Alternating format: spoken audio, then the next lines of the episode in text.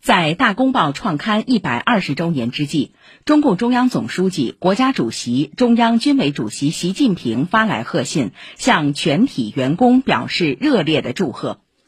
习近平在贺信中指出，一个多世纪以来，《大公报》秉承忘己之为大、无私之为公的办报宗旨，立言为公，文章报国，为新中国建设、改革开放和现代化建设。为香港回归祖国、保持繁荣稳定发挥了积极作用。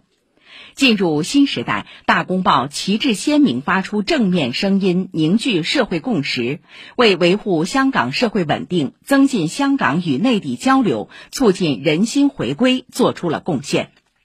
习近平希望《大公报》不忘初心，弘扬爱国传统，锐意创新发展，不断扩大传播力和影响力。为“一国两制”实践行稳致远，为实现中华民族伟大复兴的中国梦书写更为精彩的时代篇章。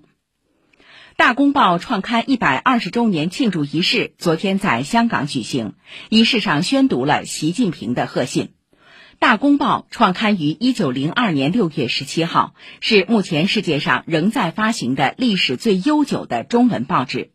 二零一六年与香港文汇报合并组建香港大公文汇传媒集团后，加快融合发展步伐，形成了立足香港、面向全球华人的全媒体传播格局。